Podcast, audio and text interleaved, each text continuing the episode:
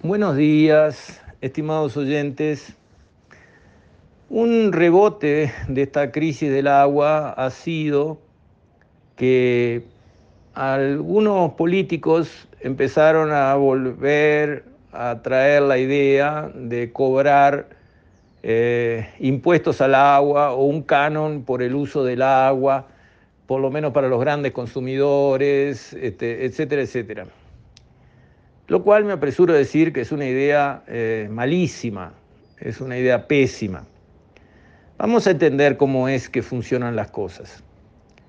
O se cobra agua porque la produce y la entrega en un caño con una canilla en la casa de cada cual, sea industria, sea comercio o sea familia porque OCE produce el agua, produce quiere decir, la agarra de algún lado, la filtra, la limpia, después la bombea y la entrega en una eh, toma de agua, en una canilla, en lo que sea que cada cual tiene para recibir el agua. Por eso OCE cobra el agua, y está bien, no cobra por el agua, cobra porque ¿qué? ¿El agua del río de la Plata hay que cobrársela a los uruguayos?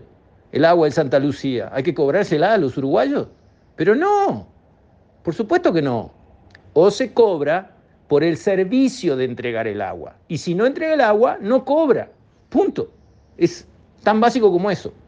Pero para que la gente lo entienda, porque a veces, viste, hay cabecitas que les encanta cobrar más impuestos. Sacarle más a los privados y que el Estado agarre más platita es como que, ¡ah! ¡Qué placer! ¡Qué divino!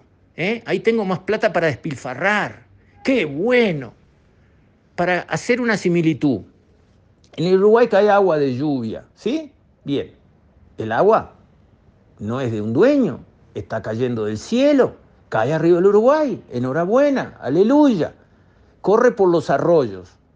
Y en las grandes crecientes se va de los arroyos a los ríos y de los ríos al mar y se pierde como agua salada. Ahora, una persona puede decidir hacer una represa en su campo, se gasta 500 mil dólares y el agua que se hubiera escapado en una gran creciente la guarda para usarla cuando no cae agua en el verano. Él transforma agua perdida en el mar en agua productiva que permite regar un arroz, por ejemplo. ¿Correcto? Bien.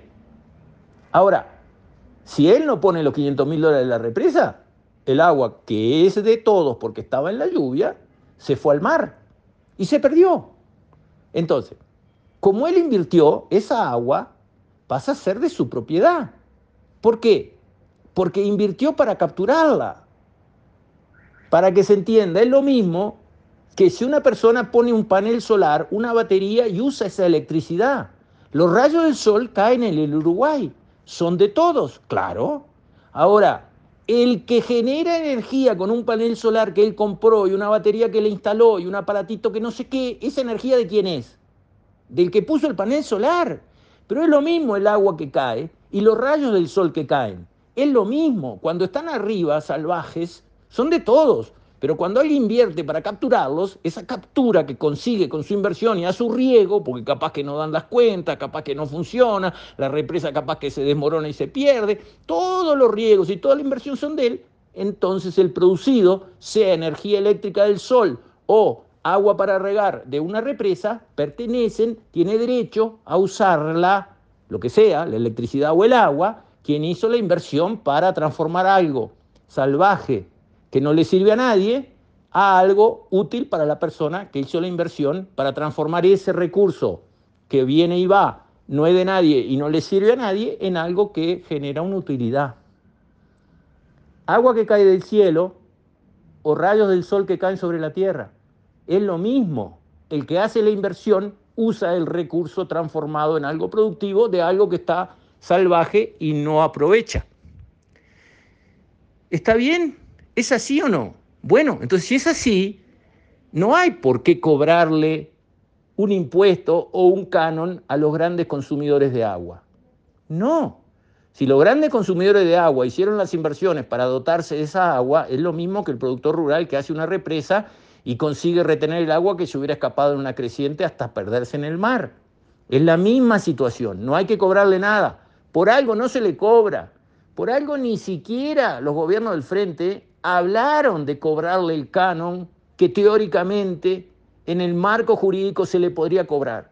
Porque es lo mismo que cobrarle al que instala un panel solar porque use su energía eléctrica en la batería con la que prende un electrificador o vaya a saber qué hace.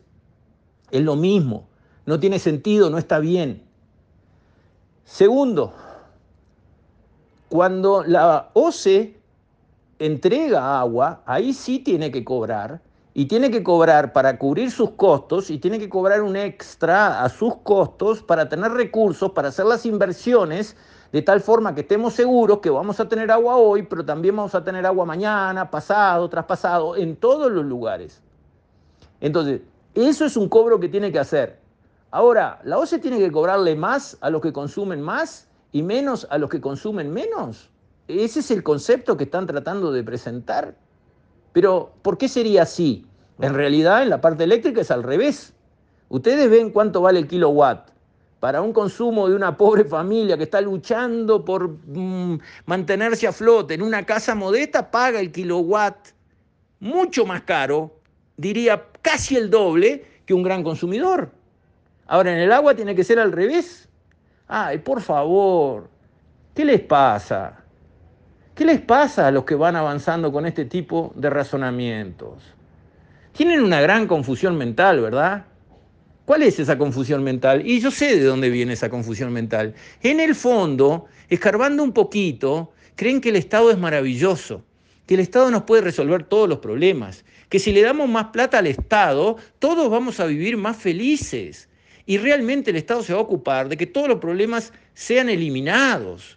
En el fondo creen en eso, algunos con una carga ideológica espantosa atrás, deseando que el Estado quede dueño de todos los bienes de producción, de las tierras, de las fábricas. En el fondo, allá atrás, están felices con esa idea del Estado del bienestar, el Estado protector, el Estado que resuelve. Entonces, desde aquel fondo de razonamiento fracasado, equivocado, totalmente errado en el plano económico, desastroso en el plano después de los derechos humanos y del medio ambiente, desde ese fondo que se probó 500 mil veces y fracasó siempre, aparecen los brotes, ¿verdad? Esa es una raíz. Y de la raíz aparece un brotecito que se llama, ah, vamos a cobrarle más a no sé quién. Y aparece otro brote por el otro lado. Vamos a, siempre en el mismo camino. Vamos a sacarle al privado, sea porque tiene mucho o porque no sé qué, o porque no sé. Vamos a sacarle más al privado, así el Estado tiene más siempre termina en lo mismo, pero es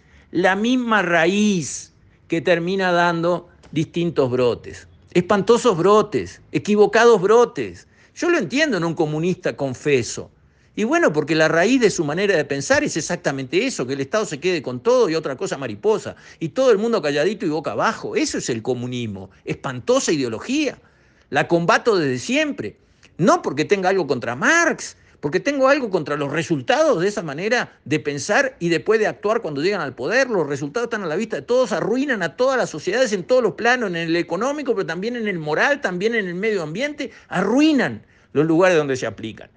Pero de esa raíz, que algunos que uno se sorprende, dice, pero este está pensando así, sí, este está pensando así, en el fondito, escarbale un poquito y te vas a dar cuenta que él cree que el Estado arregla los problemas de la gente. Y eso no es verdad. Es al revés en cuanto empujas un poco la raya. Cuando le das más y más y más poder al Estado, termina haciéndote azúcar que te sale tres veces más que el azúcar internacional y te cuesta 100 millones de dólares por año. Termina haciendo Portland, que no lo precisas para nada. Todo el mundo produce Portland y te lo ofrecen por todos lados y perdemos 10 millones de dólares por año. Y termina haciendo 40 mil cosas que empobrecen a la sociedad en vez de mejorarla. Entonces, escuchen, ¿Quién trae hoy y presenta la idea de cobrar por agua? A ver, ¿quién? Salvo la OCE que te pone un caño en la puerta. Sí, esa tiene que cobrar por el servicio, no te está cobrando el agua, te está cobrando por el servicio de capturar el agua, filtrarla, bombearla y entregártela. Eso sí se cobra, está bien. Y se tiene que cobrar lo suficiente para seguir invirtiendo y que haya agua de mejor calidad y más cantidad disponible hacia el futuro. Pero el agua que cada cual consiga generar, esa agua es como el rayo del sol que cae a un panel solar. O vamos a empezar a cobrar por los rayos del sol que caen al panel solar, que también generan riqueza.